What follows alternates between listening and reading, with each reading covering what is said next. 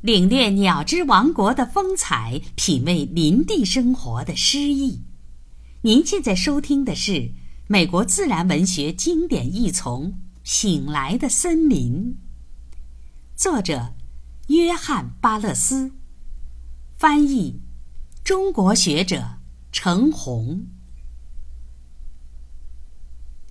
第一章：众鸟归来。就我们北部的气候而言，可以说，春天是从三月中旬延续到六月中旬。不管怎么说，和煦的春潮迟迟不肯退去，直到夏至。这时，嫩芽和细枝开始生长成林。小草也不似以往那般鲜嫩水灵。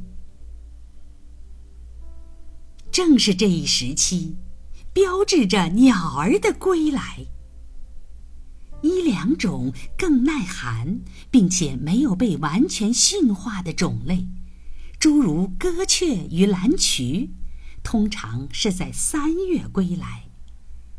而那些稀有的、色泽更漂亮的林鸟，要到六月才露面。但是，如同特别关照某种鲜花一样，每个季节的某段良辰，都对某种鸟类格外垂青。蒲公英告诉我何时去寻找燕子。紫罗兰告诉我何时去等待棕林冬。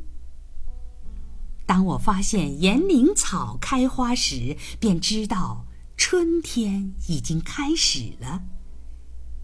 这种花不仅表明知更鸟的苏醒，因为它已经醒来了几周了，而且预示着宇宙的苏醒和自然的复原。然而，鸟儿的来来往往，竟带着些许神秘与惊奇。我们清晨来到林中，一点儿也听不到棕林东和绿鹃的歌喉。但再访时，每一丛林、每一棵树中都回荡着鸟鸣。可是再回顾，却……又是一片沉寂了。谁看见鸟儿飞来，谁又看到它们飞去呢？比如说，这只活泼的小东郊寮，在篱上跳来跳去，时而钻到这边的垃圾下面，时而又跃到几码之外。它是怎样抖动着那弧形的小翅膀，飞越千山万水，总是如期的到达这里的？去年八月，我是在阿迪朗达克山脉的深山野林中看见它的。它如同往常那样急切而好奇。几周后。我在坡多马克河畔与这同一只顽强的、多嘴多舌的小家伙相遇。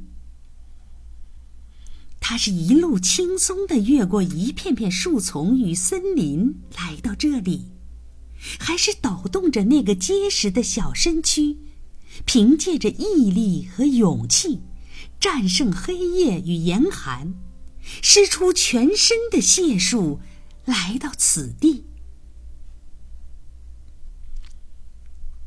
那边，那只腹部带着大地的原色、身披蓝天之色泽的蓝渠，它是否在一个明媚的三月从天而降，轻柔而又多情地告诉我们：如果我们乐意，春天已经来临。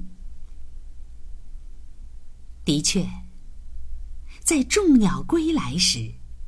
没有任何情景比得上这只小蓝鸟的初次露面，或者说是露面时的那种窃窃私语，更令人好奇和富有启示。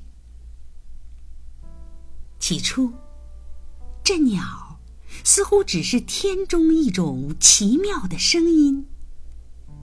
在阳春三月的某个清晨，你可以听到它的鸣叫与歌声，但却说不准它来自何处或哪个方向。它的飘然而至，就像没有一丝云而落下的一滴雨。你只是望着、听着，却不带任何目的。天气瞬息万变，或许降雪会带来一段乍寒，那么我要等一周以后才能再听到那种鸟鸣。没准我会看到那鸟栖在篱桩上。扬着翅膀，欢快地向它的配偶鸣叫。现在，它的叫声变得日益频繁，鸟儿也越来越多。它们轻快地飞来飞去，啼鸣与歌喉也更为自信和愉悦。它们肆无忌惮地飞着、叫着，直到飞至谷仓和马厩。这时，它们开始以活泼而询问的神态盘旋，瞥望鸽舍和马厩的窗，审视结孔与腐心的树木，一心一意寻找栖身之处。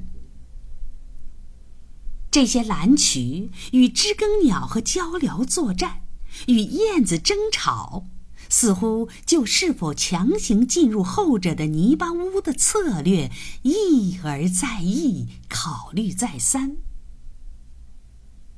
但是，随着季节的逼近，他们又流落到偏僻的地方。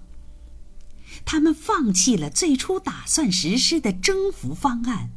最终心平气和地回到偏远、遍地残株的原野，在那里的老家中居住下来。